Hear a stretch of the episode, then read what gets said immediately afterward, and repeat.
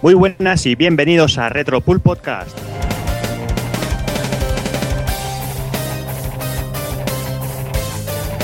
Séptimo programa de Retropool Podcast, en el cual, que bueno, como habéis visto ya, vamos a tratar sobre Alundra, eh, un juego que en su momento fue tildado de, un clon de, Zelda, que quizás no llegó a tener la fama que, que el juego merecía, y bueno, estamos aquí para, para ponerlo en su sitio y para que, bueno, para recordar esa pedazo de obra que, que, bueno, que, que nos trajeron para PlayStation 2, digo, perdón, para PlayStation 1, y como siempre tenemos aquí a nuestros amigos, vamos a empezar saludando al amigo Evil Ryu.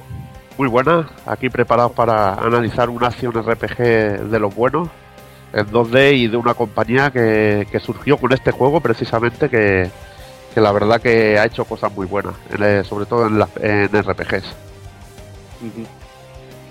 Y también saludaremos al señor Takokun. Muy buenas, pues nada, aquí estamos, que como dice el amigo Evil, para hablar de un pedazo de juego que, que, bueno, yo más que centrarme en que hayan hecho grandes juegos, me centraré en la cantidad de mandos que se deben de haber roto por culpa de este puto juego, porque tenía una dificultad a veces desesperante, pero a su vez era, era deliciosa. Sí, sí, pero bueno, eso ya, ya lo iremos comentando. Sí. También tenemos por ahí desde su, desde Valladolid ya en su casita, que todavía creo que no se ha vuelto a, ma- a marchar. Tenemos al señor Doki Panic. Aquí estoy, en las Ramblas de Valladolid, dando de comer a los ciervos, como siempre. Por ahí, no te has vuelto a ir. No, no me he vuelto a ir. Bueno, sí, me fui a Murcia en un viaje rápido de estos de ir y volver. Caí casi 700 kilómetros desde mi casa hasta. Murcia, pero bueno, ida y vuelta de Sabía, sabía yo que, que no nos decepcionarías, que a algún sitio había sido. Claro que sí. Y aprovechando y jugando a la Lundra. Para ir pasándolo y, y desesperándome cada dos por tres, porque como bien dice el compañero Takokun, madre mía, hay algún momento que yo decía, o me he vuelto más gilipollas que hace años, o, o esto es jodido de verdad, macho. Pero, pero no tiraste la vida al suelo, ¿no? Ninguna vez. No, no tiré la vida al suelo, pero sí la guardé un par de veces. Dije, mira, pasa un rato. Y lo dejaba y me tumbaba y decía, coño, esto, claro, por aquí. Y lo volvía a poner otra vez. y bueno, y dejarme ya que, que presenta a nuestro invitado de este programa. Eh, tenemos con nosotros al señor Clark de vicioplanet.net. Muy buenas, Clark. Buenas noches, amigos. ¿Qué tal? Encantado de estar aquí. ¿Cómo, cómo, cómo llevas la Lundra? Pues muy bien. Bueno, ah, no lo he terminado, me lo estoy volviendo a pasar. Y porque es- es, un juego que en su, en su momento, mm, la verdad es que me fascinó. Me fascinó todo en general.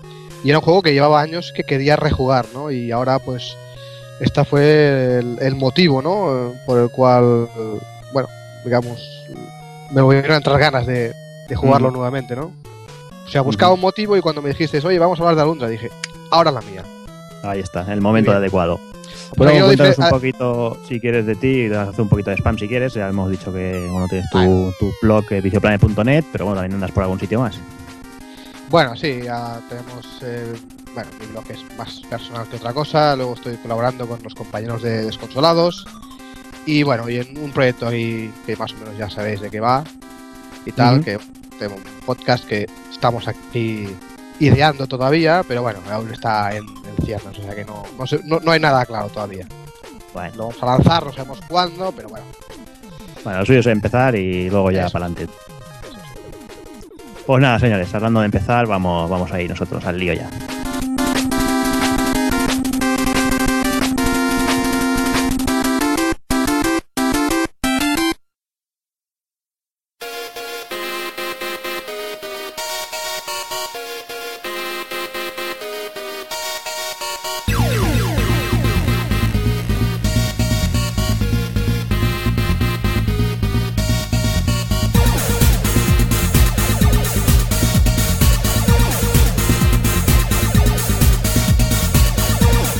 Séptimo programa empezaremos con las recomendaciones, analizaremos Alundra y remataremos con el ending.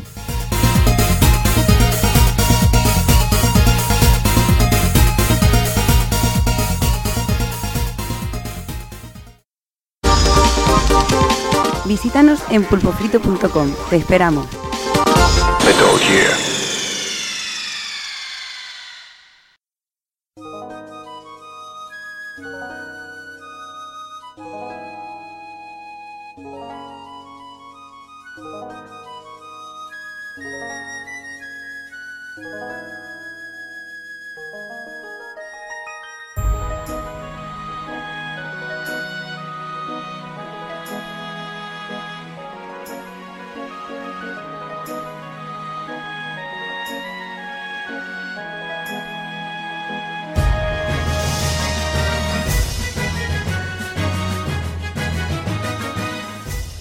Empezaremos las recomendaciones con la del amigo Clark. Pues mi recomendación, os traigo un, libro de ilustraciones, eh, dada esta moda que hay ahora con, los famosos artworks, artbooks que, que, bueno, vamos a coleccionar cada vez más, ¿no? Eh, concretamente voy a mencionar el de Street Fighter Cross Tekken de la de los como no de Udon Entertainment. A mí personalmente eh, como el juego me, es un juego que me encanta este juego y todo lo que yo pues eh, lo, lo engloba, ¿no? Y este libro pues yo, yo creo que representa bastante fiel eh, todo lo que es el juego. Incluso se pueden ver los trajes alternativos, se pueden ver los endings de los personajes. Eh, no sé, está. A mí me ha resultado curioso, ¿no? Aunque luego, eh, hablando en- fuera de micro con el amigo Evil, ya me ha, me ha dejado los dientes largos con el de Marvel, ¿no? Porque me comenta que es mejor. Hostia, ahora ya me obliga a comprarlo, ¿no? En fin, Y, por, y porque no te explico, el de Valkyria Chronicle, ese ya es un orgasmo. Es de los mejores libros que he visto en mi puta vida sobre videojuos. Y Pues sí te que voy lo a decir- recomendaría. te voy a decir que, eh, a ver, este libro lo compré en, en en la librería, y estaba al lado, justo al lado, estaba el del Valkyria Chronicles. Y como te voy a decir que yo la verdad es que no soy muy fan ¿no? de, la, de la saga, pero estaba allí al lado, y lo tuve al lado. Pues ese es alucinante. Pues un repaso, es como hacer un videojuego, como hacer un proyecto, es acojonante. A mí ese seguramente es de mis libros favoritos. Y, y llevo pillando libros de ilustraciones hace años. Y ese es brutal, una maravilla. Así que entonces estás de acuerdo conmigo que ahora hay un poco una moda de, de, de los artbooks, ¿no? O sea, Sí, poco- hay artbooks, pero bueno, eh, en Japón si tú querías ya había artbooks de, de casi cualquier cosa. Sí, sí. Bueno, no de todo, pero si eres muy fan podías pillar bastantes cosas, sobre todo de SNK, de Capcom y cositas así. Y eh, quizá hay menos material de cosas de Sega antiguas y cosas así. Y la verdad que ahora, pues, a- gracias a que a que ha ganado un poquito de fama y de auge los, los videojuegos, están saliendo los libros en inglés, que lo comento muchas veces con cero, de que es una gozada pillar un libro de estos en inglés y ver las curiosidades, eh, una entrevista con el compositor en un idioma que más o menos puedes traducir y entender, pues para mí es lo mejor de, de No, estos es libros. un, es un como un el sueño de todo de todo jugón, ¿no? Que siempre hemos querido, ¿no? Y ahora últimamente, pues dada lo que tú comentas, efectivamente están llegando cada vez más aquí, en- incluso en nuestro país, ¿no? Bueno, eso ya es más difícil en castellano, ahora recuerdo No, no. Bueno, no me ah, refiero en castellano, sino me refiero que llegan estos libros en inglés, llegan aquí Sí. en nuestro país, o sea que, bueno, que po- poderlo ir a una tienda de aquí de Barcelona, por ejemplo, a comprarlo, hostia, pues para mí esto ya es un, o sea, dice mucho, ¿no? Del, de la demanda que hay por aquí, ¿no? Vaya, y la verdad que a mí me gustaría también que, bueno, las guías ya sí que van saliendo bastantes guías en, Sí. en castellano, pero estaría bien que algún librito de estos saliera también eh, en el idioma de Cervantes. Bueno, yo, yo en este tema sí que os quería hacer un, par de comentarios. Oye, yo los, los la verdad es que ya hace bastantes años que dejé de comprar. Me acuerdo que el, el primero fue cuando salió el, el del King of Fighters 96, o sea que mira si ha llovido. Y, y desde cuando está la locura con el tema. Pero bueno, sobre lo que comentabas también ahora de las guías y tal que van llegando aquí, yo la verdad es que ya preferiría que dejaran de llegar guías, porque no sé si os habéis fijado, pero cada vez soplan más por una puta guía. Ah, Bueno, Sí, las, sí. las saca todas Coach Media ahora mismo. Sí, Realmente justo. las sacan todas ellos, pero ya ninguna baja de 19,99 pavos por, por una guía normal y corriente. O realmente eh, te vas a Amazon y buscas las de Brady Games y por 11 dólares tienes guías de todos los juegos y son buenísimas. Está claro que las de Prima también son muy buenas, pero yo no entiendo el por qué ese precio tan abusivo cuando la calidad del papel tampoco deja de ser. Yo en vez de comprar la del Final Fantasy 13-2 aquí, por ejemplo, compré la de la, la edición especial que salió, que salió en inglés y tiene la, la, cortada, la portada es un papel duro, pero además es eh, acolchado. O sea, y tiene, tiene sus satinados y sus historias. O sea, es una guía que dices, ole, lo bien hecha que está. Y realmente me costó 13 euros. O sea, ¿qué me estáis contando? Por favor. O sea, tengamos en cuenta que las guías no dejan de ser un complemento que no tendría que, que costar lo que cuestan ahora. Bueno, si te vas fuera puedes pillar guías guías americanas y esto que te vienen con un CD de música, que te vienen bien encuadernadas, como la de Bayonetta, que es brutal, la Límite. sí, señor. Y son, bueno, son 20 dólares lo que dices, pero bueno, también es bueno que lleguen en castellano y gente que no sepa inglés pues pueda, pueda jugar. También Sí, pueda pero, pero, pero para mí el problema está en que no ajusten eh, el valor que tiene esa guía con el valor monetario que le dan. Bueno, a esperar a que estén en el montón por 10 euros. Eso te iba a decir yo ahora. Porque tú- tú vas a la FNAC y, y te encuentras, por ejemplo, la de StarCraft 2, yo la vi el otro día a 4 euros, tío, por ejemplo. Ah, pero bueno, eso ya es como siempre. Todo acaba descontándose. Lo que sería bueno que de inicio tuviera el precio apropiado. Que pasa que antes eso molaba porque les ponían ese plástico tan duro protector que aunque hubieran pasado cuatro años la guía seguía estando perfecta.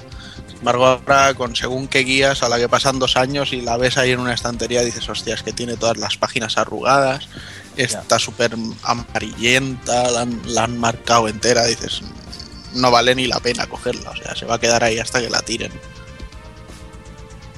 Sí. Muy bien. Eh, ¿Quieres añadir alguna cosilla, Clark? No, nada más, simplemente, pues eso. Pues que tengo em, pendiente ahora el de Marvel. Muy bien, muy bien. Pues nada, seguimos con Taco Kun, a ver con su recomendación. Pues yo vengo con un juego que hace muchísimo tiempo que se puede pillar en, en PS Network y muchísimo más en, en el Xbox Live y que ha salido también, si no me equivoco, en un, en un recopilatorio de Capcom que salió hace poco. No, hace Es el- tiempo en PSP, Capcom Puzzle Collection o algo así. Salió ya, hace, también. ya hace un tiempo. Sí, pero bueno, en el, en el Digital Collections de Xbox ahora también ha salido. Ajá. También viene que, bueno, es el, el Super Puzzle Fighter 2 el que os voy a recomendar porque es un juego rollo Tetris, eh, bueno, más rollo Puyo Puyo creo yo que Tetris, eh, puramente versus y que es un vicio. Ahí os recuerdo cuando lo pillé en Play 1 a ver entre este y el Pocket Fighters, pero sobre todo con este, pegarme unos viciacos. Es decir, es que nos estábamos seis horas a piñón haciendo partidas, a cual más burra. O sea, que veías que se te llenaba la pantalla a tope de gemas y, y justo salía el contador ya a cero para poder devolvérselas y, y, buah, eran unas partidacas. Y os lo recomiendo porque es, bueno, supongo que todos los que estamos en la llamada lo habremos jugado y coincidiréis conmigo en que adictivo es su apellido. Vaya, con las pedazos gemas y los counters y los combos. Lo que no llevarás al Dan, ¿no? Porque ese eres carne de cañón con el Dan. Ya, Todas las fichas del mismo color, sabes que vas a tener yo- el contraataque de la muerte. yo siempre me gustaba jugar en el segundo mando y con Sakura para que saliera la música de, de Sakura. Ahí está. Sí, y, y es lo que dices que el juego, sobre todo, que es súper adictivo, que es imposible echar solo una partida. Porque es muy, muy divertido y aparte que luego visualmente también es muy atractivo el juego. O sea, que es un juego redondito.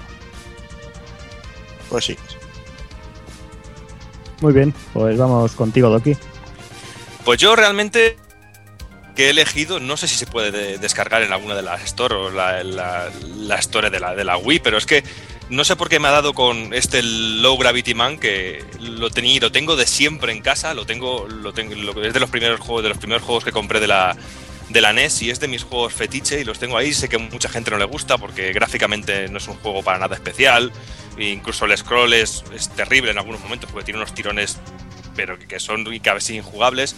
Pero el juego siempre me ha llamado muchísimo la atención por, porque dentro de, tu, de toda la mecánica del juego era bastante diferente a lo que podíamos encontrar en aquel momento. Podíamos, no solo nos teníamos que limitar a matar a los enemigos con disparos, teníamos por ejemplo un disparo de hielo que les congelaba y podíamos utilizar eh, a ese enemigo congelado para subir a otra plataforma o podíamos montarnos en mechas, en arañas robóticas, en todo el rollo. Y luego la historia, pues era una historia muy más simple que, bueno, como la mayoría de las cositas por aquella época, pero es que era muy simple. Eh, teníamos que recuperar el control de un robot para luchar contra los alienígenas, los cuales habían intentado reprogramar a todos los robots de la Tierra para destruir la raza humana.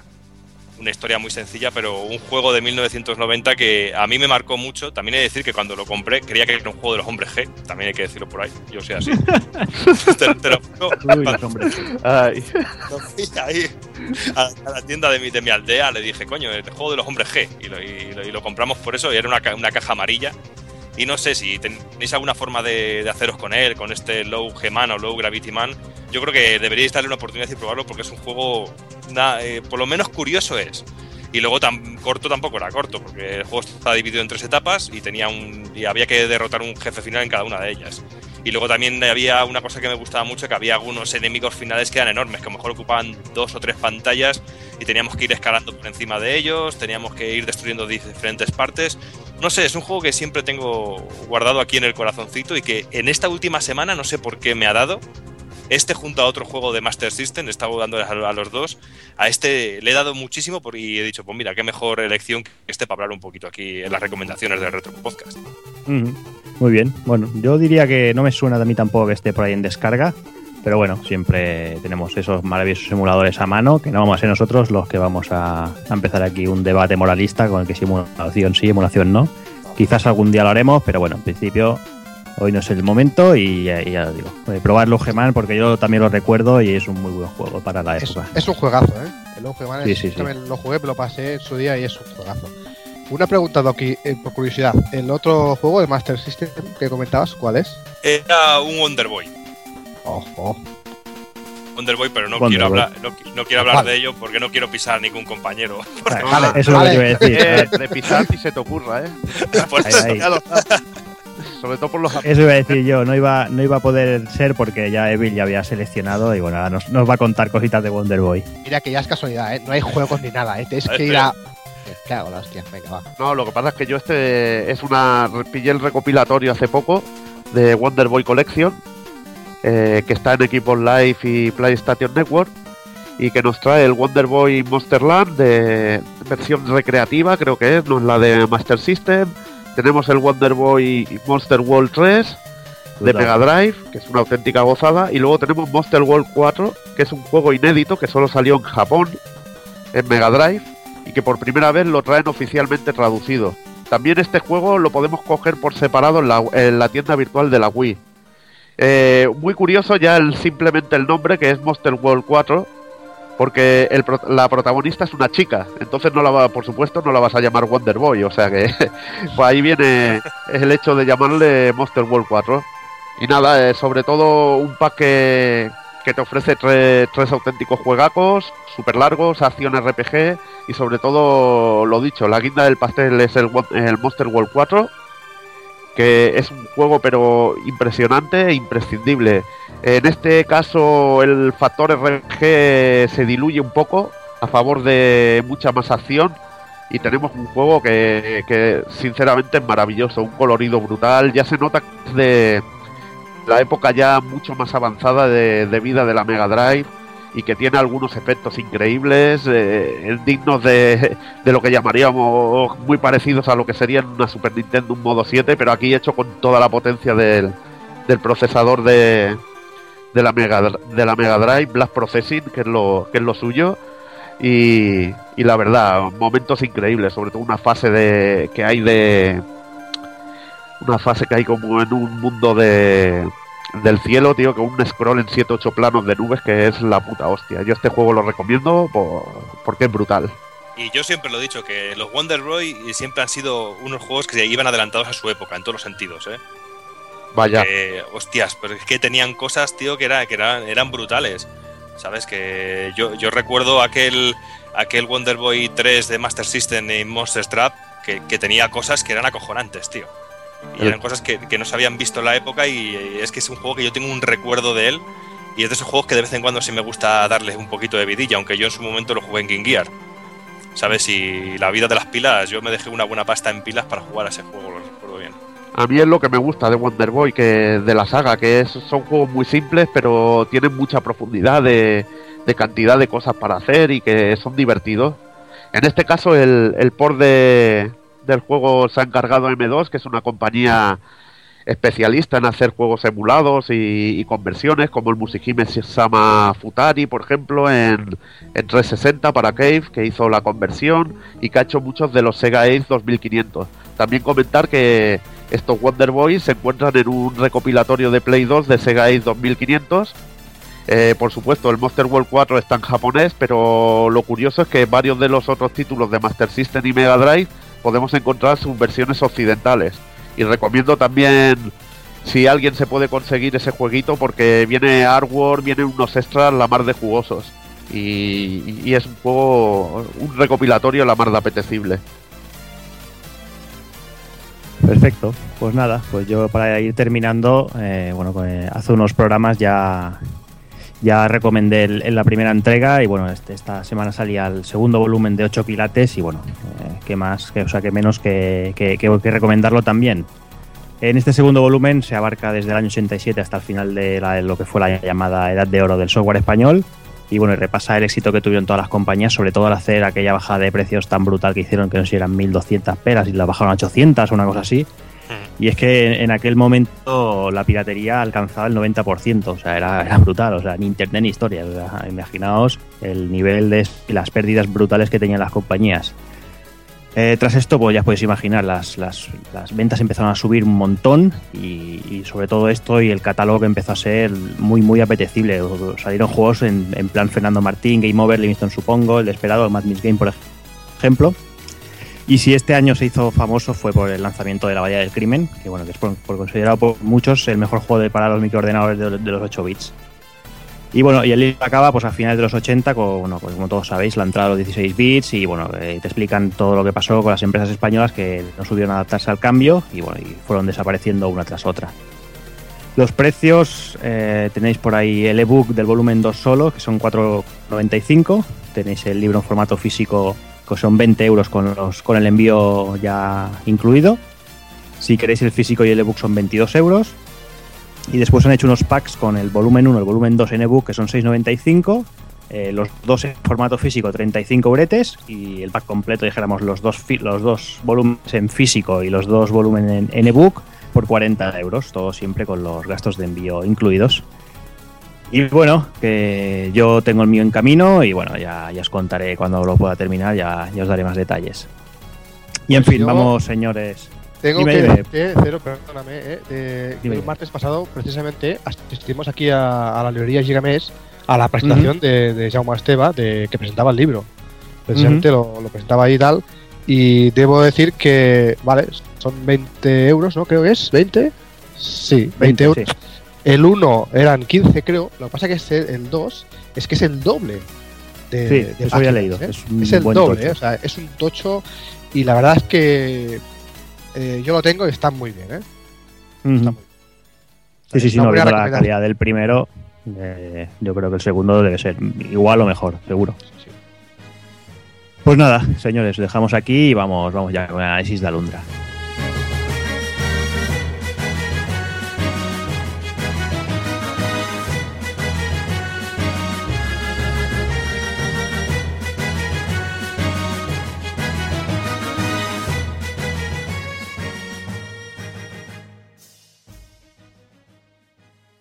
Y esta vez en los minutos musicales tenemos una petición que nos hizo Adolfo. En este caso es el tema de Ryuji Yamazaki de Fatal Fury 3 en su versión Arrange.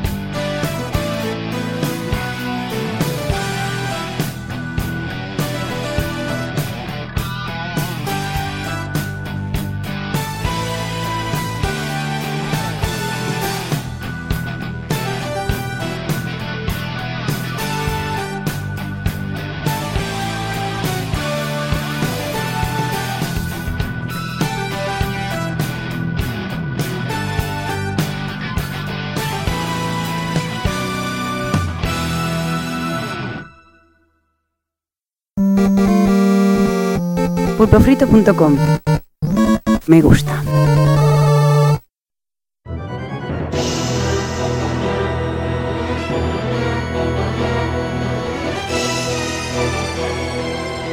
Soy un elfo cruzo sueños.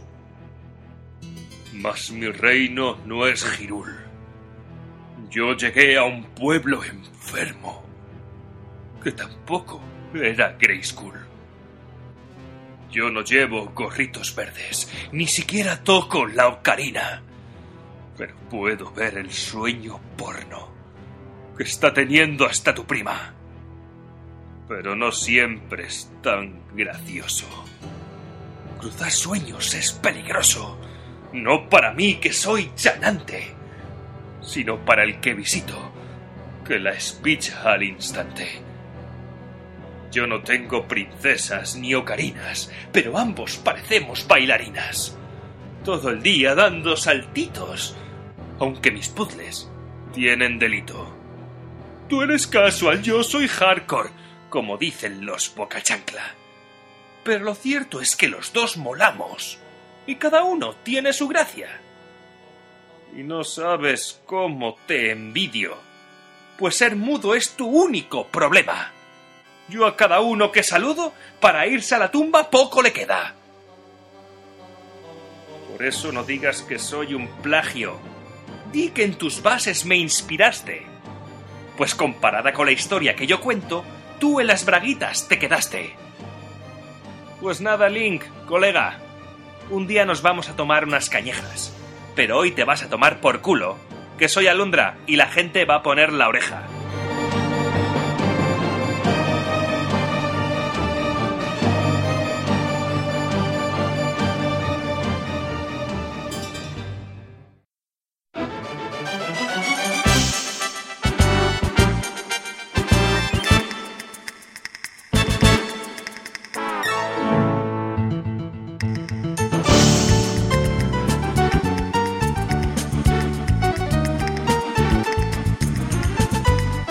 Alundra es un RPG, bueno, no tiene RPG en vista cenital, eh, al más puro estilo Zelda A Link to the Past, que como comentamos al principio fue uno de las, de las primeras problemas que tuvo con, con la gente, que bueno, que lo, tildó de ser un clon de, de, este juego, pero bueno, lo aclararemos un poquito más adelante. Y bueno, apareció en Japón en abril del 97, publicado por Sony. A finales del mismo año, eh, Work, Working Designs lo distribuyó para Estados Unidos y no fue hasta un año, hasta un año después que Signosis lo trajo a Europa. Eso sí, gracias al gran trabajo que hizo Signosis, lo trajimos eh, dobla, traducido al castellano. Los responsables del sorprendente juego fueron Matrix Software, eh, que es una compañía fundada en el 94, eh, son miembros de Climax Entertainment y Telenet Japan, que ahora pasaremos a, a explicaros un poquito los orígenes de estas compañías. Bueno, pues por parte de Matrix Software, el, presidente y fundador de la compañía era Ohori Kousuke. Eh, Alundra fue el primer proyecto de esta compañía y tardaron cerca de unos tres años en completarlo. Y bueno, han, trabajado para un montón de, compañías y de editoras, como por ejemplo Bandai Namco, Marvelous y sobre todo con Square Enix últimamente la mayoría de sus juegos pues no, no han llegado a, nuestro mercado, al menos a, Europa, algunos sí que han cruzado el charco, pero bueno, algunos de los más destacados son por ejemplo Lost in Blue 2 y 3 para Konami, que los hicieron en, en Nintendo DS y eran unos juegos de supervivencia. Para Square eh, tenemos un buen montón de juegos, sobre todo remakes de clásicos y algunas creaciones propias. Y bueno, podemos destacar pues eh, Final Fantasy 3, 4, el Four Heroes of Light, que es un, juego nuevo que hicieron ellos. Y luego el, After Years para móviles y WiiWare o, o, el Dimensions este que ha salido ahora para iOS, Android y, y todos esos rollos asquerosos. Eh, para Wii hicieron un, un juego de Shin-Chan para Van Presto, y luego un, juego para, para DS bastante curioso que llegó de, de, mano de Rising Star y que en Japón publicó Marvelous y que no es otro que el, que el Avalon Code, que era un, sorprendente y original RPG de acción. A mí me, me gustó bastante este jueguecillo. Lo, también, mira, ahora no estamos en recomendaciones, pero Pero me gustaría que, que lo probarais porque tiene cositas, funciona todo como si fuera un libro que tienes que ir rellenando tus propias magias y cosas y, y la verdad que es bastante original y creo que, que se debería probar. Mm. La verdad es que es una pena que no, que no llegasen el- la gran mayoría de juegos de esta compañía. porque hay, hay muchos títulos muy interesantes, como podía ser el, el Nostalgia de DS. Creo que, creo que en, en Estados Unidos tenía otro nombre, Winds of Nostalgia o algo así. Podría ser, bueno, quizá, no sé, yo creo que el nombre así como lo conozco yo también, más que nada. Sí, que ese, la verdad es que se veía muy chulo. Y luego el, el Tales of Versus de PSP, por ejemplo, que a mí me hubiera encantado que hubiera llegado por aquí. Y bueno, me, me, me chiva el amigo Carlas que el, que el Yu Yu Hakusho Forever de, de Play 2 también, también corrió a su cargo. Sí, distribuido por Van Presto. Que este lo, lo vi. La verdad es que yo. Que lo vi. Yo es que de- Hakusho me, me gusta la, la, la serie esta de, de manga. Yo es que de Play 2 jugué a uno de los Yu Yu Hakushos, pero no recuerdo cuál fue. Eh, fue el, el que primero salió en recreativa. Creo que era este, que era de, de Eh, Van de. Es que hay uno que es el 120%, creo que se llama, que es de Van Presto y creo que lo desarrolla Dims, que ese creo que es el mejor de todos, de Play 2. El Forever no me suena como que sea un buen juego, la verdad. Creo que no es el de bueno. El bueno es el otro, el de Dims. Sí, sí. Pero bueno, en cualquier caso que le den un poco por culo hoy a Yu Hakusho. y vamos, vamos al lío que nos interesa, que es Y ver, más, ver un y poco... más después del remake mierdoso que hicieron hace poco para Live, ¿eh? Se, ha- se han cebado con el precio que no veas, tío. No, con pero que, Hakusho no, no, eh, que eso es Yoyo Bizarre, yo- Carles, que lo tienes entre ceja y ceja. Y el Yoyo Bizarre es buenísimo, cojones. Claro, Cago en Dios. tienes Tengo- que, dejar las drogas, tío. Tengo atravesado, tío. Tengo atravesado. El, el Yoyos Bizarre es uno de los mejores juegos de lucha 2D que hay. Tengo caliente, tío, ya. Pero no haces como todos, una paja antes del programa y ya está. No, Pero bueno, puede- no que- puede ser secreto de Full Force. Pero bueno, que, que no nos liemos y que hay que hablar de, de esta gente, así que vamos a hacer una diferenciación un poquito en- entre lo que eran los integrantes de Matrix Software, entre las dos compañías que lo formaron. Pues por una parte tenemos a Climax Graphics, eh, que la compañía fue fundada en el, en el 90 durante la época dorada de los 16 bits. Y bueno, uno de sus, de sus títulos más influyentes y que recordará a mucha gente son Shining in the Darkness y Shining Force junto a Camelot Software. Después también está Landstar, que es para Mega Drive, que fue uno de los mejores juegos y del que bueno, Alundra hereda muchísimas cosas. Eh, Lady Stalker para Super Nintendo, Dark Savior para Saturn y, y el normaluchillo ya el Time Stalker de Dreamcast y bueno, y por último el, el reciente Steel Princess para DS y bueno, y que son juegos que se podrían considerar todos de, de una misma saga. Y bueno, ahora hablamos un poquito de Telenet, de la otra compañía que salieron la gente de Matrix. Y bueno, una compañía publicadora y desarrolladora de videojuegos fundada en 1983, que es conocida por sus bizarras divisiones, como World Lasersoft y Riot. Su subsidiaria norteamericana se conocía con el nombre de Renovación. Esta mítica compañía desapareció tristemente en 2007. Sobre todo se recordará, aparte comenzó su trabajo muy pronto en los ordenadores MSX y llega hasta incluso la época de la, de la PlayStation 2. Pero bueno, eh, su época dorada es la de 8 y 16 bits, eh, donde destacan sus títulos para PC Engine, Mega Drive o Super Famicom. Entre los juegos más recordados está sin duda la saga Valis, que te- está presente en cantidad de plataformas, en MSX, en PC Engine, en Mega Drive, en Super Nintendo con el Super Valley 4, que al Zero sí le mola mucho, sobre todo la música de la primera fase. ¿Verdad, Zero? Oye, y- y- igual la cago porque no tengo un recuerdo muy borroso, pero el Super Valis era rollo eh, 2D y llevabas como a una tía, Sí, llevas con una, así con, tía con una capa o algo así. Una tía sí, sí. Vale, vale, pues entonces, entonces sí que lo recuerdo, vagamente, pero sí que lo recuerdo. Ahí estaba en el 3 de Mega Drive, que también era muy guapo el comienzo que tenía, que se tiraba la tía, iba en pijama al principio, era muy curioso, iba en pijama y se tiraba por un... Se tiraba al vacío cogiendo la espada y transformándose, era muy cachondo. Juego Claro, muy ya, cachondo. ya sabes que lo- los ninjas llevan pijama, eso ya lo dije. Y bueno, en la consola de Sega la verdad es que yo es donde he catado más juegos de esta, de esta compañía. Y juegos como el Granada, que la es un soter de la hostia. El Viento, el Gallares, Arrow Flash, el Resevan, etcétera, etcétera. El viento es ese que te da rabia que yo diga que es una copia del Strider, ¿no? No, la copia del Strider es el Rune Saber, que es una copia muy mediocre. El Viento es otro rollito. Es otro rollo. La verdad que técnicamente está muy bien. No, lo único que me da rabia es que te metas con el juego, que digas que si es muy malo, no sé qué. No, yo es- eso no porque nunca lo he jugado, pero me hacía mucha gracia porque estaba en, en un bazar típico de aquí de, de donde yo vivo. Sí. Y claro, lo tenían siempre con juegos rollos chinos de, de Mega Drive. Y entonces pues siempre pensé, yo crecí pensando que el viento era una versión china del, del Strider. No, no, También como, como no tenía la Mega tampoco lo podía comprobar. ya te conté que el músico era el Moto Sakuraba, o sea que ya, ya te digo que no era era un juego de edición guapa. Lo que pasa es que igual viste una edición de aquella ed- edición caribeña, de aquellas buenas, ¿sabes? Podría ser, podría ser. Y bueno, eh, una compañía que tiene un catálogo de juegos, muchos de ellos son muy malillos y muy reguleros, pero bueno, eh, la verdad que tienen títulos desconocidos que son la mar de guapos y que invito a descubrir.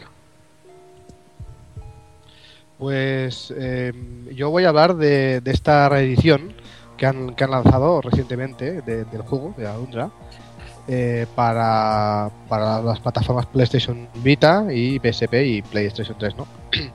Una, una reedición que, bueno, es, es un- obviamente es, un- una buena reedición, lo que pasa que tiene un gran handicap, pequeño gran handicap, y es que la distribución no la hace, lógicamente, Synosis, sino que la- nos la trae a la Store Europea Gaijin Works en colaboración con los Monkey Paw. ¿no? Y esto se traduce en que eh, viene completamente en inglés. Es decir, la maravillosa distribución que hizo Synosis en su día, que se le ocurrió con un, bueno, con un doblaje, bueno, subtítulos eh, al español increíbles, pues, eh, pues desgraciadamente lo tenemos en inglés.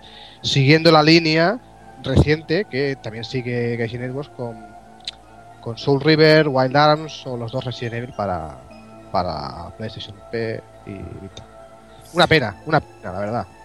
Pues sí, yo la verdad es que estaba en el, en el impasse, o sea, en el momento que decidimos hacer el programa sobre la Lundra, dije, a ver, tengo el original de Play 1 en la estantería y está el otro en la PS Network, y castellano o inglés.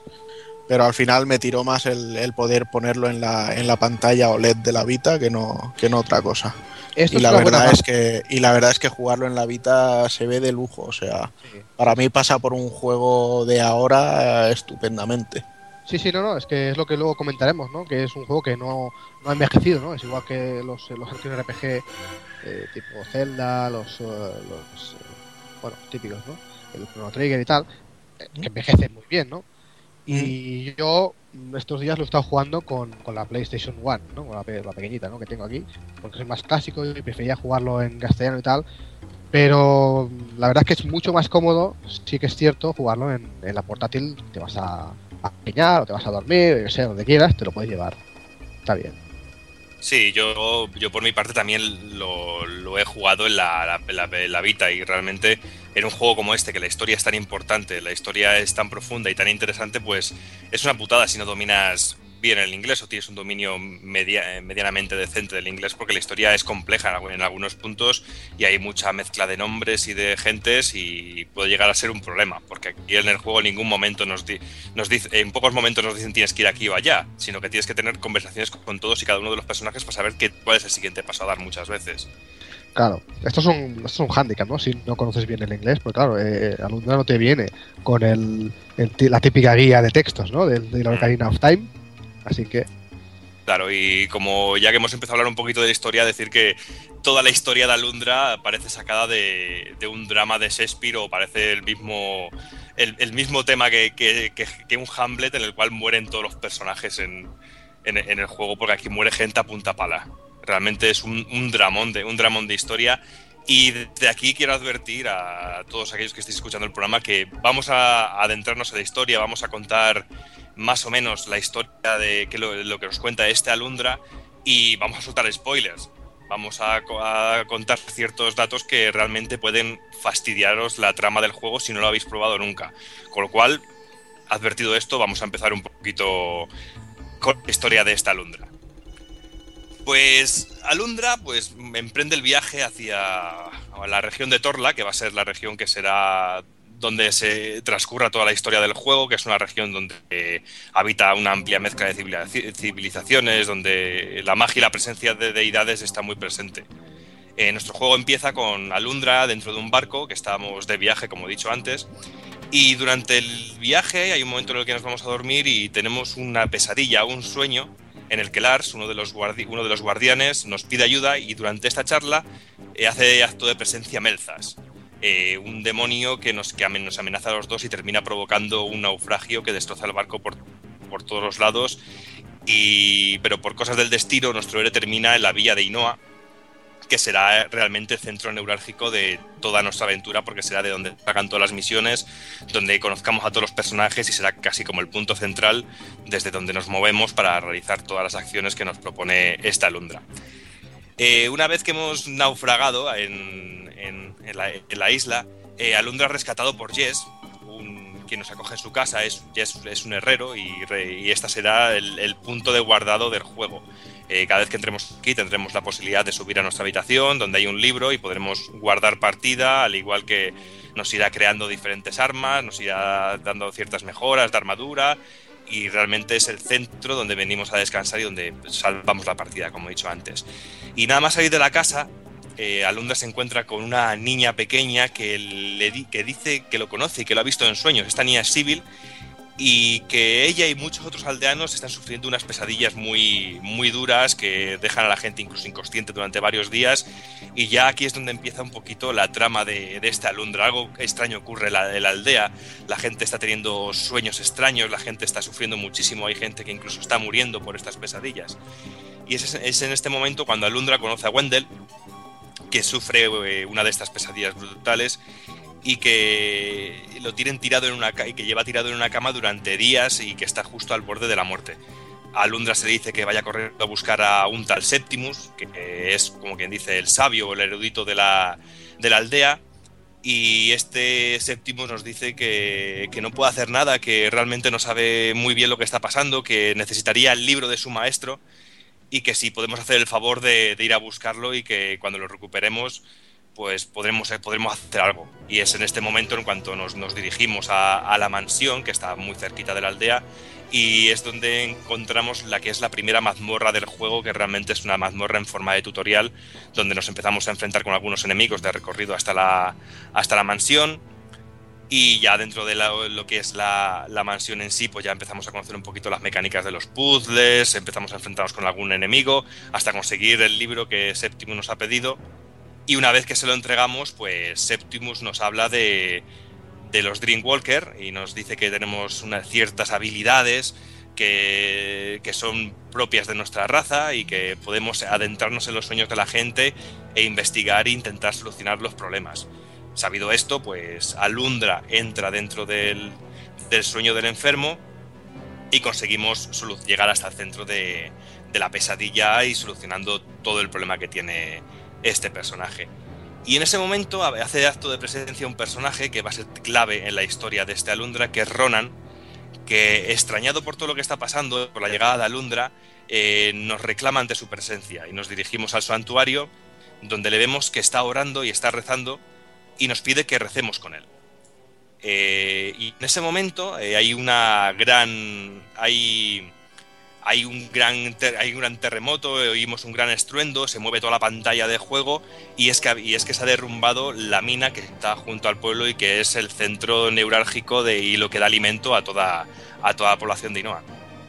Entonces salimos del santuario y nos encontramos con que eh, la catástrofe ha sido mucho peor de lo que podíamos pensar y nos encontramos a, Olen, uno de los, ciudadanos, quien que está medio aplastado con las piedras y que entre sollozos dice la palabra Murg. Y entonces, como para intentar salvarle la vida, Alundra entra en la mente de Olen para ver qué ha pasado y la causa de dicha catástrofe son los Murg. Y en ese momento, trágicamente, Olen muere.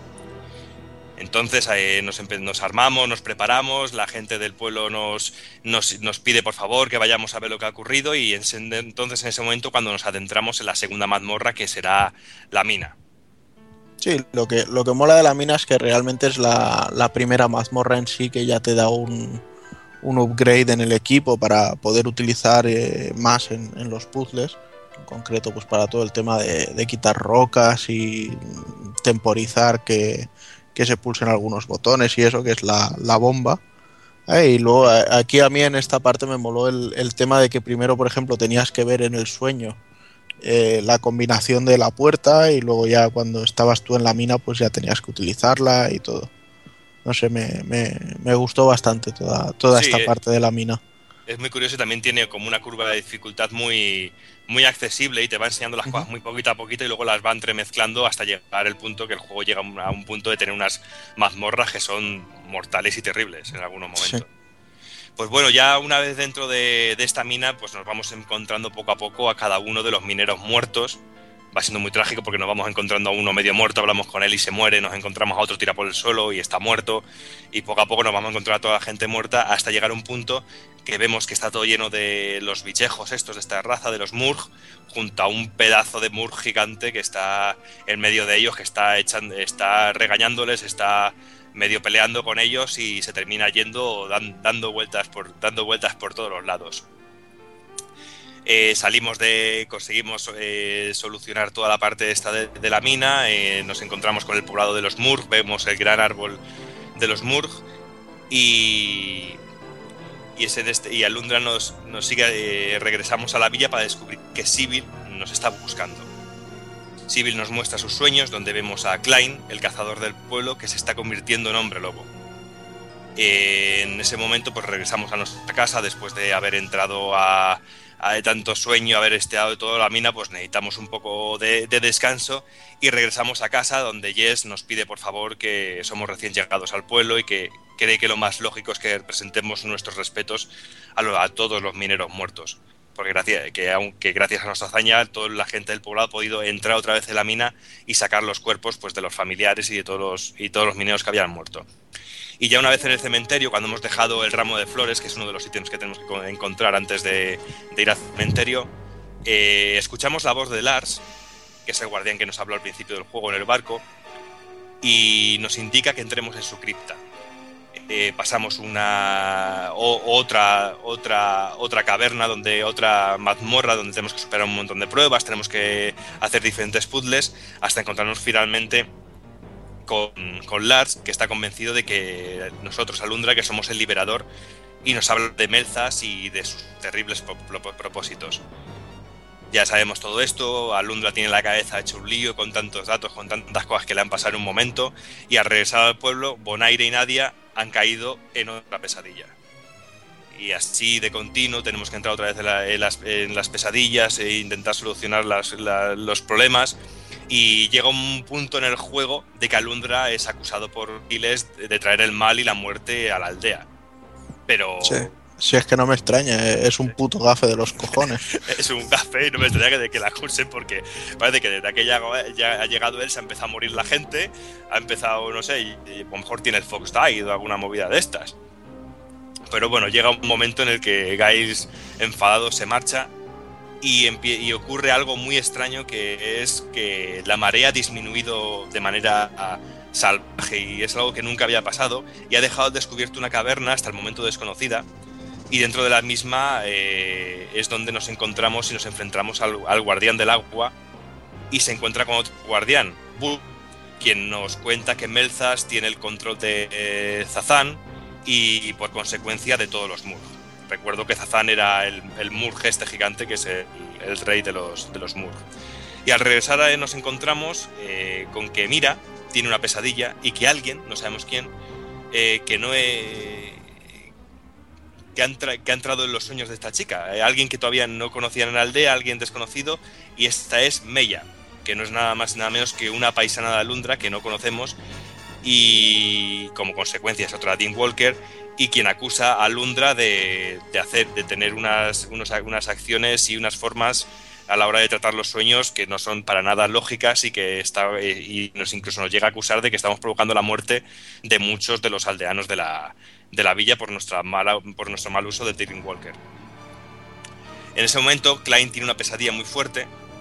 Tanto Klein, como he dicho antes, es el cazador del pueblo, eh, tan fuerte que, que todo el mundo teme por su vida y perder a Klein sería una pérdida muy grande porque realmente es el que abastece de alimento a gran parte del pueblo.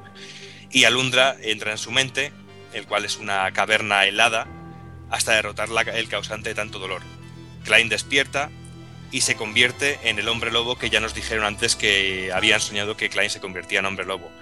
Eh, tenemos una pelea brutal, eh, luchamos contra Klein, conseguimos derrotarle, Klein muere y de esta manera eh, es la única manera de poder liberar a Klein de, de su pesadilla para siempre. Y esta es una de las mil muertes que su- suceden en el juego porque de continuo y una tras otras no dejan de, de traer muerte. Ya la, muerte esta de Klein es una muerte de un personaje muy muy importante dentro del juego. Bueno, sí, es una- tantas como, como mil muertes, pues que poco. Pero sí, esta es un poco la parte más madura del, del juego, ¿no? Un poco la parte más adulta, ¿no? Que este no es un juego, digamos, eh, con un argumento infantil, como podrían ser otros RPG, ¿no? Eh, bueno, como bien apuntas, eh, la gente del pueblo, ¿no? Pues vive un poco aterrorizada porque no quiere dormir, para no soñar, porque realmente sus sueños, pues bueno, son, son esto, ¿no? Destrucción y, y- y muerte, ¿no? Eh, de hecho, a medida que avancemos en, en- en la historia, ¿no? los habitantes de Inoa, que antes nos veían como el libertador y tal, pues ya empiezan poco a poco a tener serias dudas de eh, si por el contrario nosotros somos una maldición, ¿no? Ya que, de hecho, sin poder hacer nada, algunos de ellos, como bien dice Loki, pues perecerán, ¿no? A causa de, de estas pesadillas, ¿no? Eh, normalmente, después de una... de, de finalizar, ¿no? La mazmorra de turno, ¿no? De, de lograr esta victoria, al regresar el- al pueblo, nos eh, encontramos con que algún habitante de, la aldea, ¿no? Pues ha enfermado, está en coma, ¿no? Y entonces, eh, de esta manera, se va alternando lo que serían mazmorras eh, reales, ¿no? Con mazmorras que tenemos que, introducirnos, ¿no? En, el sueño. Porque de hecho, este de la introducirse en el sueño es uno de los puntos fuertes del juego, ¿no? La estabilidad que tiene el, el protagonista para meterse dentro de, de los sueños de las personas y poder salvarlos. Que luego vemos que en muchos casos, evidentemente, no, no, no podemos, ¿no? Y entonces, evidentemente, fallecen, ¿no? Curiosamente, cuando hay alguna, alguna muerte, que ya os diremos que hay algunas, no, no vamos a decir cuáles, porque chafaros un poco la, la aventura, ¿no?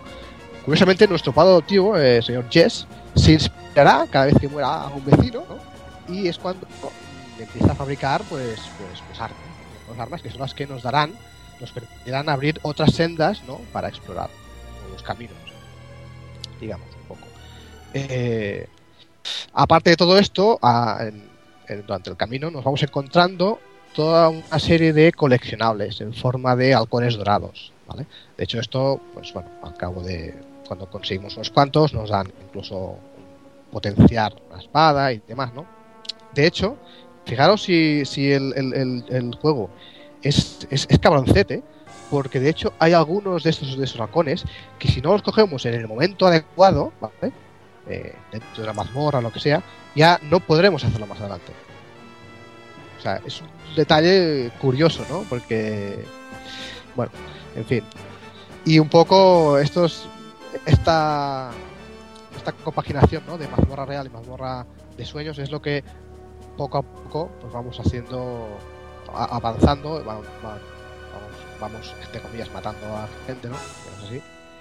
Y es el, es el, la jugabilidad, ¿no? Del juego se basa un poco en esto, ¿no? Luego, pues, hablemos un poco de, de los personajes, porque estamos hablando de que si séptimos, de que si tal, ¿no? Doki, ¿qué te parece si comentamos un poco por encima? Al menos los, los más los más básicos, ¿no? Porque tampoco es plan de, de comentarlos todos, porque hay un, hay un, unos cuantos, ¿no? Sí, hay un porrón de personajes y como hemos dicho al principio, pues es muy, muy importante la interacción con todos y cada uno de ellos. Hasta el más insignificante puede tener una clave para ayudarnos a avanzar. Pero bueno, aquí vamos a nombrar algunos a los más importantes, como es este Alundra, que es el protagonista de la historia, que es un elfo, del clan Elna y como he dicho antes es un Dreamwalker. Luego también está Meia, que es una paisana de Alundra, también es parte del, clan de los Elna y como consecuencia una Dreamwalker. Y tiene un pasado complicado que se nos irá desvelando poco a poco en el juego. Luego está Jess, que es el que nos salva la vida en el naufragio. Está Septimus, que es el, erudito que realmente es el que nos guía en el juego para eh, so- sobre nuestros poderes como Dreamwalker. Está Sibyl, eh, una niña que puede soñar despierta, aunque eh, más que sueños son presagios de futuro y con una precisión bastante asu- que asusta bastante. Luego está Giles, que vive junto a su hermana Akisha y en un momento de su vida perdió trágicamente, a sus padres, lo cual le hace tener una relación con la religiosidad bastante fuerte y con lo cual le hace estar cerca de Ronan y en todo momento es muy crítico con Alundra, pero muchísimo. Luego está Klein, que tiene un aspecto severo, pero es muy simpático y amable y es el mejor cazador de- del pueblo y famoso por su dominio del arco. Luego está Ronan, que es el sacerdote de, de Inoa y continuamente está intentando ponernos en, eh, contra de los aldeanos. Es el personaje que siempre está intentando hablar mal de, de, de Alundra. Y finalmente tenemos a Melzas, que es el poderoso demonio que planea sobre nuestra aventura, que fue sellado por los guardianes hace muchos años, pero que ha regresado y que tiene a su lado a Zorgia, el su secuaz, que realmente es su arma perfecta que representa su brazo ejecutor. Como he dicho, hay muchos más personajes, pero yo creo que esto sería más o menos la base de, de personajes del juego para poder entender un poquito la historia y lo más importantes. Sí, además, curiosamente, bueno, eh, de hecho, las pesadillas que, que sufren los habitantes de, de Inoa son fruto del, del propio Melzas, ¿no? Que se puede introducir, digamos, en los sueños y manipular y absorber la energía vital de, de las personas, un poco con esto. De hecho, nuestro, nuestro objetivo, pues realmente es evitar esto, también entrando en, en, ello, ¿no? Un poco es el es nuestro antítesis, ¿no? Eh, me gustaría añadir también el que todos estos personajes, digamos, eh, de, Alundra, no están puestos aquí a modo de relleno, sino simplemente cada uno tiene su, su, su propia historia, tiene su, su carisma, su personalidad, sus miedos, sus ilusiones. eh, entonces, durante todo el juego se nos, se nos obliga, entre comillas, pues a conocerlos, a, entrar un poco, a relacionarnos un poco. Luego vemos, como ha dicho apuntado Doki, que Nadia está enamorada de, del otro del vecino, no este no se entera hasta que la otra, en fin, la palma, en fin, bueno, una un entramado, una cantidad de diálogos in- in- inmensa, ¿no? Que es lo que da vida realmente a este argumento. A mí, personalmente, es uno de los puntos fuertes que tiene este juego.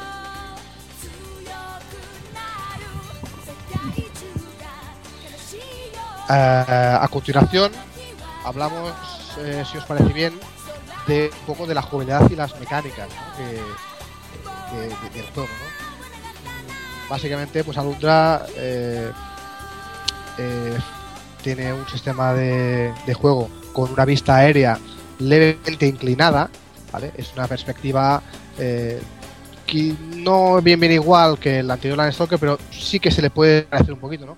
De tal forma que si el personaje está mirando hacia arriba de la pantalla, de hecho, vemos eh, todas sus, sus espaldas, ¿no? Juega un poco, eh, esta, esta cámara, juega un poco con esos ángulos muertos que, que se ven en el juego.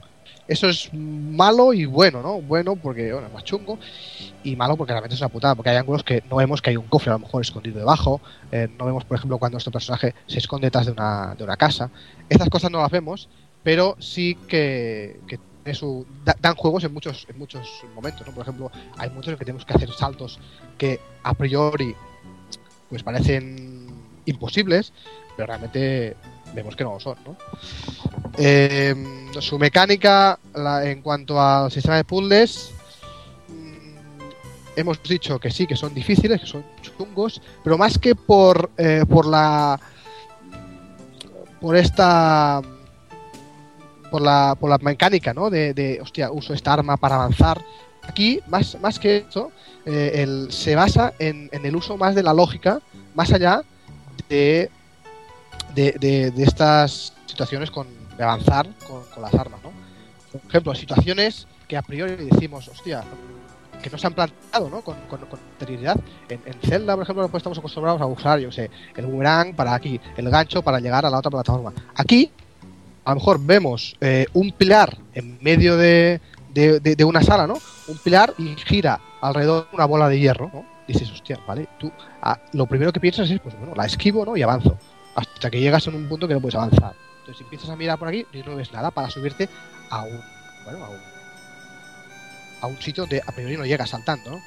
Pues bueno, pues tienes que coger y romper el pilar sobre el que gira la- esta, esta bola, de tal forma que la fuerza centrífuga de la bola vaya a parar a, a un punto en el que tú puedas saltar y llegar al otro, a- al sitio que es inalcanzable, ¿no? O sea, son situaciones que tú dices, joder, qué chungo, ¿no? A mí, Eh, de hecho, Carlas, esa, esa habitación que comentas me costó sus ratos, Sí. sus cabreos, porque además eran dos bolas y tenías que hacer Dos que bolas, cada sí, una cayera justo. justo en el sitio. Sí, Y, señor. a- y aún suerte que podías aprovechar que el juego es de estos que dice, bueno, aunque un punto del sprite esté encima de la bola, Sí. ya lo consideramos como que has llegado a, a hacer el salto bien.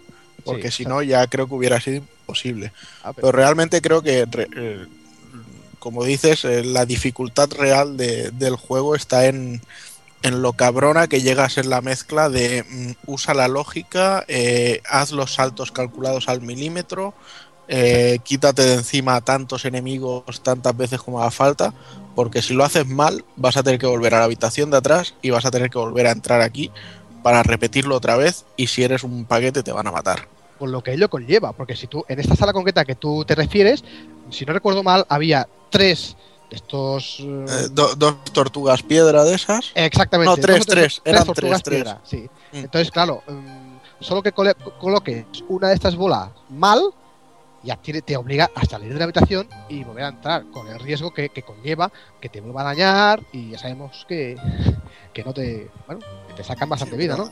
Además es, era ya el rollo de mm, las tortugas, o sea, me las cargaba de forma mecánica, dices, entro recto, cojo la primera piedra, se la tiro a una, cojo otra, se la tiro saltando para que no le dé tiempo a esconderse.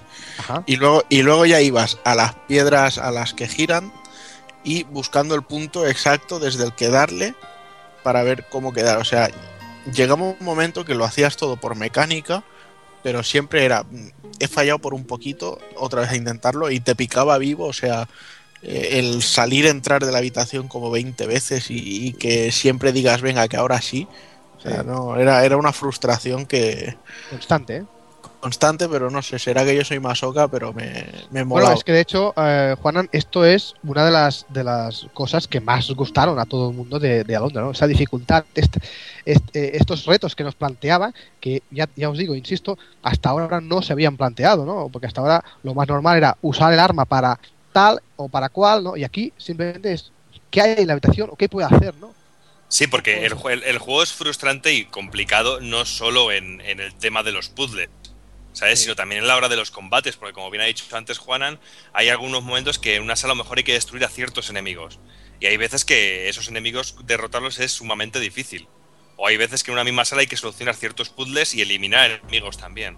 O sea que la, la dificultad no radica únicamente solo en lo enrevesado que son los puzzles, sino también en lo, en lo complejo de los enemigos. Que aunque puedas utilizar una mecánica, como bien habéis dicho antes, como te equivoques un milímetro, la has cagado. Sí, Y ya está margen- muerto. El margen era mínimo en este juego, Mm. la verdad, ¿eh? En fin, luego, Doki, mm, comentas un poco las armas que, que hay, ¿no? Sí, pues eh, durante el juego podemos, eh, podemos usar tanto una- la daga, espadas, el Morning Star, que es la bola esta de pinchos, el arco, el báculo de hielo, el báculo de fuego, eh, bombas, magias. Tenemos, por ejemplo, también las botas para nadar, que son las Merman o las Triton, como quieras, eh, usted elige. Las botas para la lava y los pinchos, eh, capa de arena, las botas para el desierto, eh, guantelete de poder, pues son un montón de ítems y de armas que vamos obteniendo pues para poder ir superando poco a poco ciertas, ciertas zonas de juegos o por ejemplo un escenario que todo esto el escenario de, de lava pues unas botas específicas para poder caminar por encima de, encima de la lava. O por ejemplo eh, para derrotar a cierto enemigo llevar un báculo de hielo o un báculo de fuego. Más o menos pues cada, cada, cada arma o cada elemento pues hacía uso para, para ser para facilitarnos las cosas o por lo menos para poder acceder a ciertas zonas del juego. Ajá.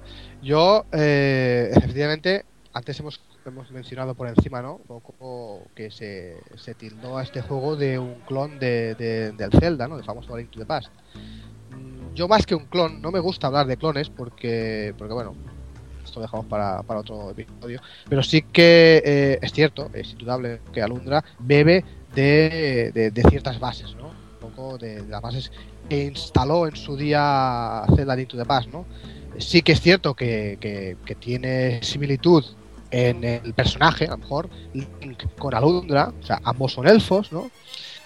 Hay un demonio allí milenario, ¿no? Que quiere conquistar el mundo, ¿vale? En un sitio es Ganon, en otro sitio es, es, es que por cierto, dicho sea de paso, ¿no había otro nombre para coger? Melfast. ¿Pero qué mierda de nombre es este? Hombre, que ese nombre mola, coño, es un nombre de demonio que suena potente. Es que somos ¿Qué la hostia, macho. Todos nos Claro, no, tío. si, si hubiera sido tía, le podrían haber puesto Berzas. Versas, ahí está, ahí está, tío. Eh, el Juana, el Juana sí que entiende, coño. El Juana sí que entiende. Ahí, ahí. Bueno, pues un poco. A ver, sí que hay cofres, hay llaves. Eh, hay una similitud en cuanto al, inventario, ¿vale? Estos son, son los pilares básicos un poco del, del Action RPG, ¿no?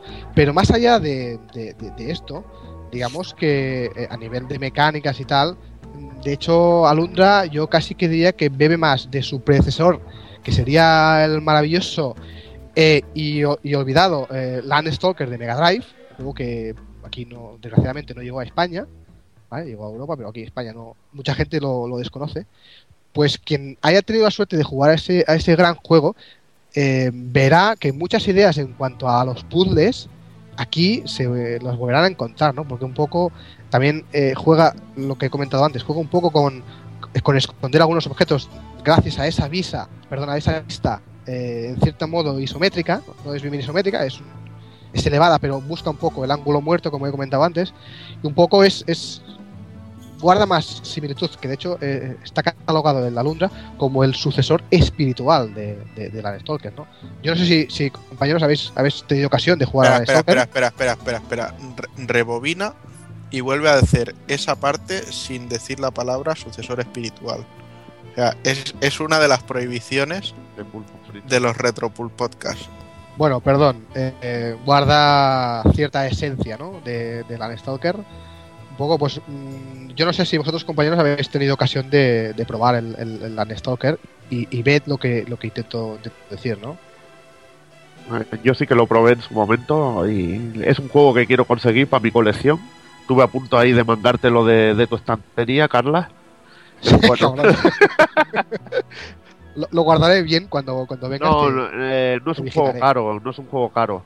No, la verdad es que quiero conseguirlo porque tengo buen recuerdo de él, igual que el Dark Savior, que también me falta, que, que sería el, el siguiente juego de la saga que sacó la propia Climax y la verdad que es un juego que como tú dices mantiene mucho la mecánica, tiene bueno, tiene este de Landstalker hereda hereda mecánicas, hereda un poco incluso físicamente el personaje, se parece un poco y entonces pues de ahí que venga este parecido.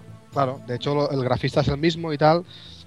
Y un poco guarda también la, vista isométrica de Landstalker. Ya os digo que, aquí se usa más de lo que nos gustaría, porque a veces es puñetero, nos esconde un cofre y tal. Y, bueno, en fin, también ah, un poco un guiño, no sé si un guiño o una inspiración también al inicio, a mí personalmente, a Lunda, cuando, cuando allí está naufragando en la, en la orilla. La verdad es que cuando lo vi la primera vez que yo jugué, me recordó, o sea, pero una manera brutal, a, a Link's Awakening de, de Game Boy. La verdad, cuando lo vi dije, joder, hostia, es, ¿no? es igual, ¿no? Un poco. Barco estrellado en una isla y tal. En fin. Y, y bueno, un poco más, un poco más. Las similitudes con, con Zelda, como comento, están, están ahí. Pero me gustaría desmarcarlo, ¿no? De esto del, clon, ¿no? Siempre se ha tachado o tratado un poco de clon. eh, y tampoco es- es- No creo que sea cierto del todo, ¿no? Que, No, lo que pasa es que es un juego que es tan bueno que tiene identidad propia, que no lo puedes considerar un clon. Es exactamente como a mí también me da mucha rabia que dicen de Okami que es un clon de esto. Pues no, pues Okami tiene su esencia propia y su arte, que lo hace un juego individualmente buenísimo. Y que no te, no te tiene que ser el clon, sino que es el propio juego. Es justo. Y nada, vamos a ir pasando ya al apartado gráfico. Eh, primero de todo, decirle que, bueno, a Clark le vamos a perdonar el, el punto negativo porque no, no se lo hemos recordado al principio del programa, la, la- la regla de oro de, de Pool Podcast. Y Claro. nada, vamos, sabía, de momento te lo vamos a, esta, esta te la vamos a pasar, Gracias, pero gracias. que no se vuelva a repetir. Por cierto, voy a comer un poco de chorizo. Oh, perdón. No, no, los Y de nada. chorizo están permitidos. Ah, vale, Sí, vale, sí. que no. Solo, solo de nocilla los que no. Ah, vale, vale, perdón. ¿Y Nutella? Sí, sí, sí. Ah, es igual, estamos desbloqueando, perdón. ¿eh? perdón. Sí, sí. Pues nada, eh, gráficamente, bueno, ya hemos comentado aparte de la vista y todo eso, tenemos un juego con unos gráficos 2D bestiales. eh, técnicamente los sprites tienen una cantidad de detalle bastante elevada, muy bien animados y con una, una paleta de colores muy, muy, muy alta. Además, eh, también tenemos una muy mucha variedad de, de escenarios. eh, hay, la- hay muchas mazmorras que se distinguen muy bien entre ellas. Y hay que decir que realmente, como la gran mayoría de juegos 2D que estaban bien hechos en su época, han envejecido muy muy bien y aún a día de hoy se siguen viendo de lujo y se pueden disfrutar sin, eso eh, que sabemos todos que con algunos juegos pasa que, te sagnan los, los ojos. Y en cuanto a la, a la música de Alundra, veremos que, que encaja como un guante, sobre todo para, para copar esa cantidad de momentos tristes que tiene el juego. Y nos encontramos como compositor a, a Kohei Tanaka, compositor y cantante, que ha trabajado en infinidad de famosas series de anime como Kinnikuman, Dragon Ball, One Piece, eh, en OVAs, en series Toukatsu, eh, son estilo Kamen Rider, que le mola mucho al go- a, a Doki, que últimamente le veo muy a tope con este tipo de Sí, series Sí. y videojuegos. Eh, en el campo de videojuegos destacaríamos de su trabajo la saga Sakura Taisen, en que sale en, ca- en prácticamente cada juego. Es muy popular en Japón. Y su último trabajo lo tenemos en el reciente Gravity Days de PS Vita. Y bueno, Juegazo, ¿eh? vaya, vaya. Bueno, Y, pues, y en cuanto a los efectos de sonido, pues cumplen con su con su bueno, con su función. bueno, pues ahora yo voy a romper una lanza a favor de Alundra 2, ¿vale? Que ya sé que entre vosotros no causó sensaciones. Espera, espera, ni- espera, espera, espera. An- Antes hay que presentarte. Presentamos a Juanan, el defensor de las causas perdidas. Venga, sigue. Bueno, lo, lo cierto es que a- Alundra 2, o sea, ya de por sí de inicio decepcionaba por el simple hecho de que la historia no es que no tuviera el mismo trasfondo, sino que era completamente diferente, no eran los mismos personajes, etcétera, etcétera. Entonces, bueno, eh, yo entiendo que mucha gente quedó decepcionada porque aquí en España un RPG y en castellano, oh, todo, todo el mundo ya quería otro Alundra y lo querían igual. Y luego pues realmente llegó un juego pues como pasa con los Final Fantasy que el 7 lo único que comparte con el 8 es el nombre. Y entonces pues ya la gente lo puso de, de puta para arriba vale realmente para mí fu- fue un juego muy divertido lo único pues eso que no que no tuvo gran reconocimiento el juego en sí pues lo, lo desarrolló Contrail ¿vale? que es una, una subdivisión de Sony que hizo algunos de, de mis RPGs preferidos como como lo son Legend of Legaia o Legaia 2 Duel Saga. Y, y también, bueno, tenían el, el dudoso honor de haber realizado Wild Arms 2, que, no salió en Europa porque se ve que tuvo pésimas puntuaciones en Estados Unidos. Y que, bueno, imaginamos que como se pegaron ese batacazo al, querer hacer un Wild Arms demasiado similar al anterior, pues con Alundra dijeron, a tomar por culo y, y vamos a hacer algo diferente. Yo, tú eres el. Tú has lanzado la- una lanza a favor. Yo, si me permites, la voy a lanzar en contra. Solo te voy a decir una cosa. Eh, ¿En qué año salió el Alundra 2? No ¿2000? tengo ni puta idea. Creo que fue en 2000. Bien, dos años más a- antes salió. Solo voy a decir Ocarina of Time. Mm, Yo creo que no hace falta decir nada más, ¿no, chicos? Pues que me importa una puta mierda. O sea, y en el, 2000, en el 2007 salió Gears of War y hace un año salió el Binary Domain. O sea, me, me No, da hombre, absolutamente pero- igual que hubiera juegos anteriores que ya hubieran explotado la idea. O sea, de hecho, en, eh, en PlayStation incluso recuerdo el Grand Stream Saga, que ya era también un, un juego así poligonal y tal. A mí Alundra 2 me gustó, pues simplemente porque me gustó, lo cogí sin prejuicios y es una acción RPG que era por muy que podamos decir que el aspecto poligonal no estaba demasiado pulido, Demasiado. Pues, Si bueno, pulido, no estaba nada. pulido, pues No estaba ni pues, trabajado. como, como divertido, pues lo era, era un juego divertido, tampoco estaba pulido el Musashi y también era genial.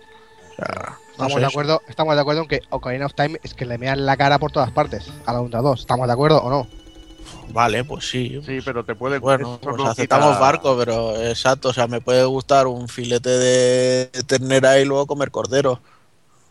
Pero Ah. es que viendo la diferencia de, de años que, que hay allí, que lanzaran a esto, que técnicamente era bastante pobre, eh, jugablemente era bastante mediocre, la verdad, hostia.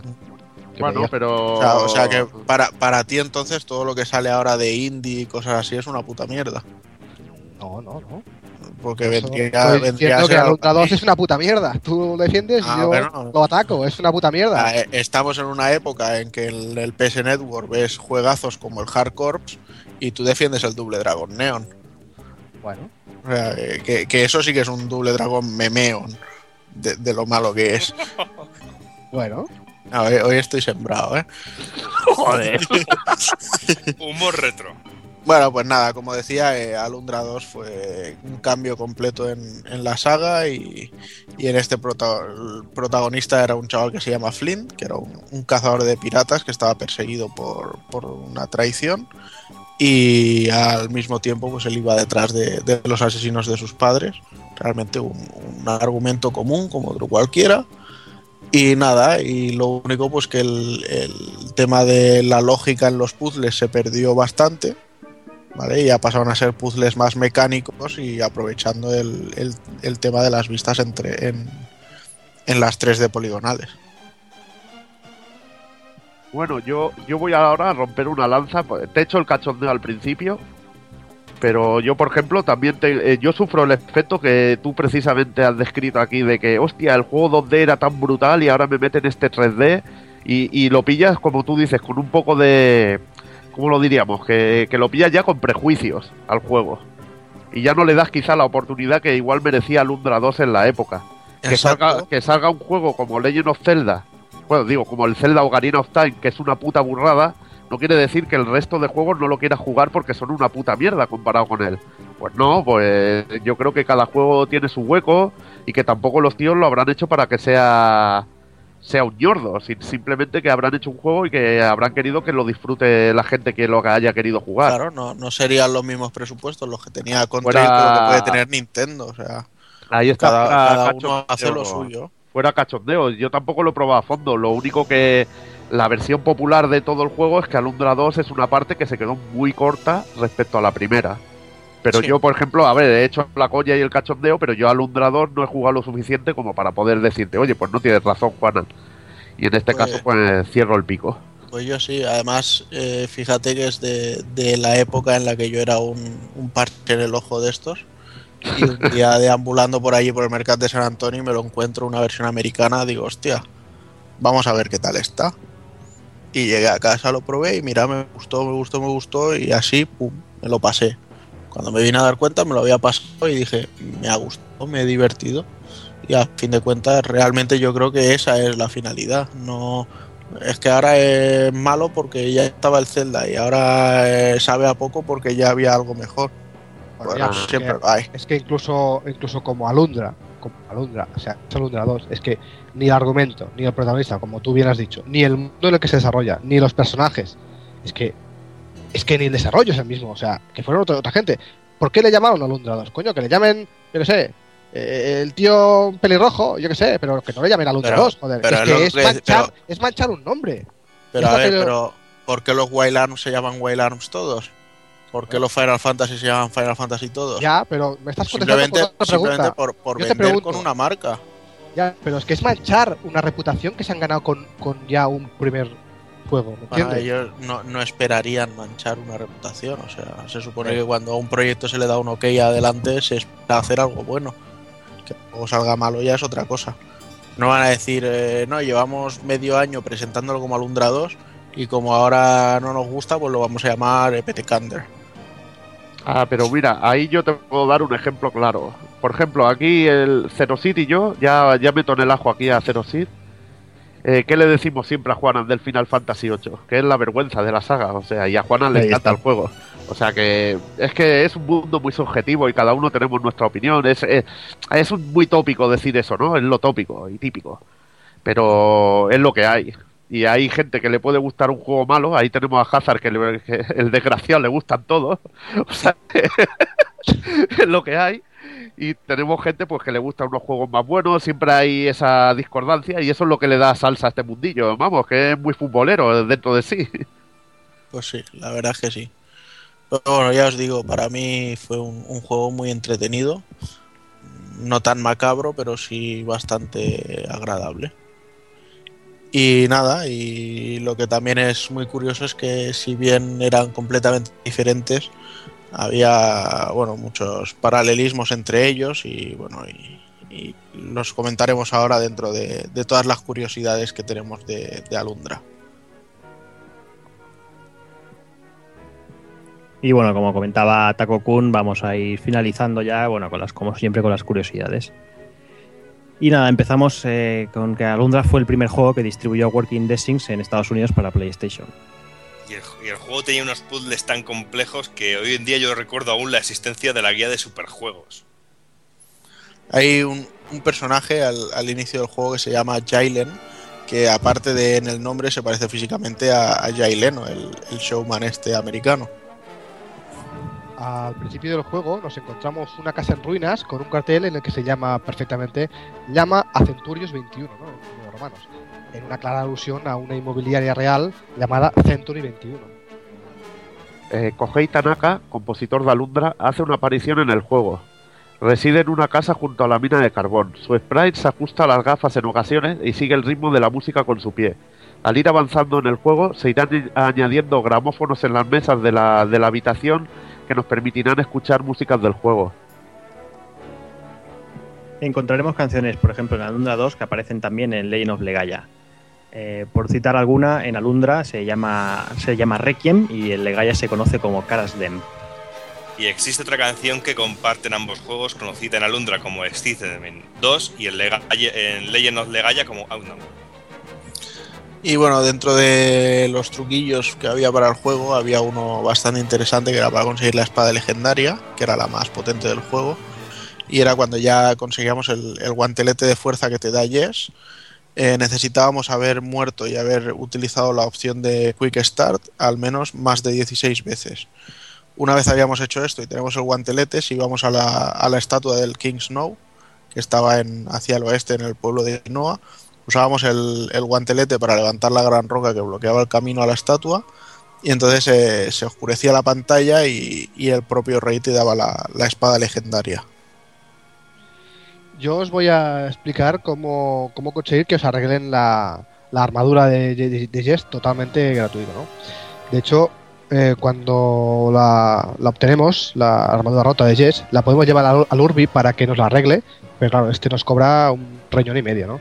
Entonces, para evitar esto, podemos descubrir un camino secreto que nos permitirá entrar en la casa del Urbi cayendo de, de arriba, del cielo, ¿no? Y trincándolo haciendo, bueno, alguna cosilla aquí que secretillo que no le interesa que nadie conozca, ¿no? Entonces, por eso nos ofrecerá arreglarnos cualquier cosa y nos atenderá de forma totalmente gratuita mientras no desvelemos su, secreto. Eh, si conseguimos los 50 Gilded Falcons y se los damos a Merrick, nos dará una vara mágica con la que podremos usar cualquier ataque mágico de pergaminos o libros sin consumir maná, aunque no podremos equipar armas de combate cuerpo a cuerpo. En Alundra había unos, unos coleccionables llamados Glided Falcons. En Alundra, en Alundra Dross habían unas piezas de puzzle. En Alundra aumentábamos nuestras capacidades con contenedores de vida y semillas mágicas. En Alundra 2 lo hacíamos con blasones de vida y orbes elementales. En Alundra, Dro- en Alundra 2 encontramos en Gambari Island el equivalente a Riverside Pub del primer juego. En Alundra, en el primero, empezamos el juego en la orilla de la playa del pueblo de Inoa, siendo Jess el que nos encuentra después de, de naufragar el barco.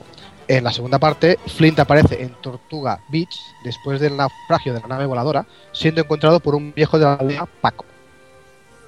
Sí, esto de la aldea Paco, eh, bueno, el, el- el colega Evil decía que había una serie de, de, de licencias que se habían tomado y que mucho de hablar de, de España, ¿no? O algo Sí, así, bueno, era- es que hay una ciudad, creo que se llama Toroledo. Yo no juego a Alundra 2, pero que se llame Toroledo, pues imagínate, o sea, que- Fíjate, eso dice mucho del juego. Alundra 2. calla, hombre, que has estado- antes has dicho que el Meltas era un nombre de mierda, hombre, calla, coño, si es que eres la hostia. Bueno, en, en el primer juego, la primera vez que vemos a, a Sibyl, le dice que, que Alundra es como ella la había visto en sueños, aunque quizá un poquito más bajo. En el juego, en el segundo juego, en Alundra 2, eh, Alexia hace un comentario muy, muy similar sobre Flint. Melzas y Mephisto son los enemigos finales de cada juego. Ambos tienen la primera forma en la que atacan teletransportándose y cargan un ataque mágico. La versión final de Melzas es un cerebro con globos oculares y manos. La versión final de Mephisto es una cabeza gigante con manos. Y nada más que añadir. La verdad es que bueno que ya hemos repasado todo lo que podría dar de sí Alundra. Que bueno, siempre podríamos haber estirado un poquito más la historia, pero bueno, yo creo que lo suyo es que cada uno pueda, pueda disfrutarla en casa y el que no el que la haya jugado recordarla y el que no, pues que la, la descubra por, por primera vez, que la verdad es que merece la pena. Así que nada, señores, vamos a ir a por el ending.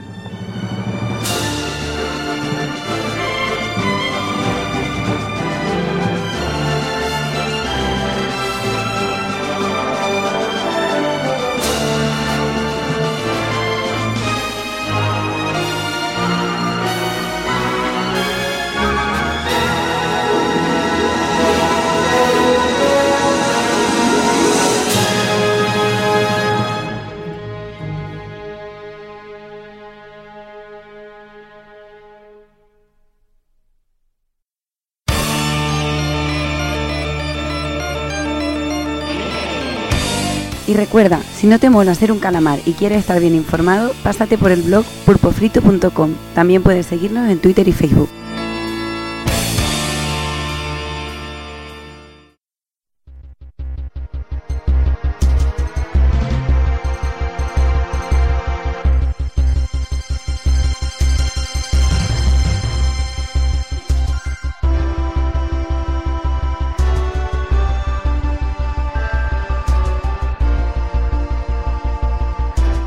Y bueno, ya llegamos al final del programa y bueno, antes de que se me olvide, me gustaría felicitar el cumpleaños al, al- al amigo José Manuel Cristóbal, J Cristo 2 de, de Twitter, que bueno, que, que sabemos que, es- que nos escuchará. Y bueno, y nada, eso, felicidades muchacho, que sabemos que hoy es tu cumpleaños. Y Felicidades. y te felicitamos. Un beso.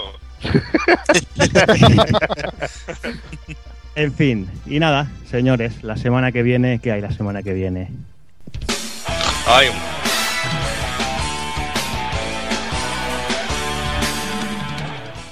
Evil, ¿qué tenemos de aquí una semanita?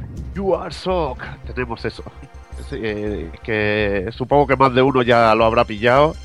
Y nada, tenemos programa en directo en el salón de, del manga y espero ver a, a muchos de los que de los oyentes y al que se quiera animar a ir allí a escuchar un programa en directo sobre esta musiquilla que hemos escuchado.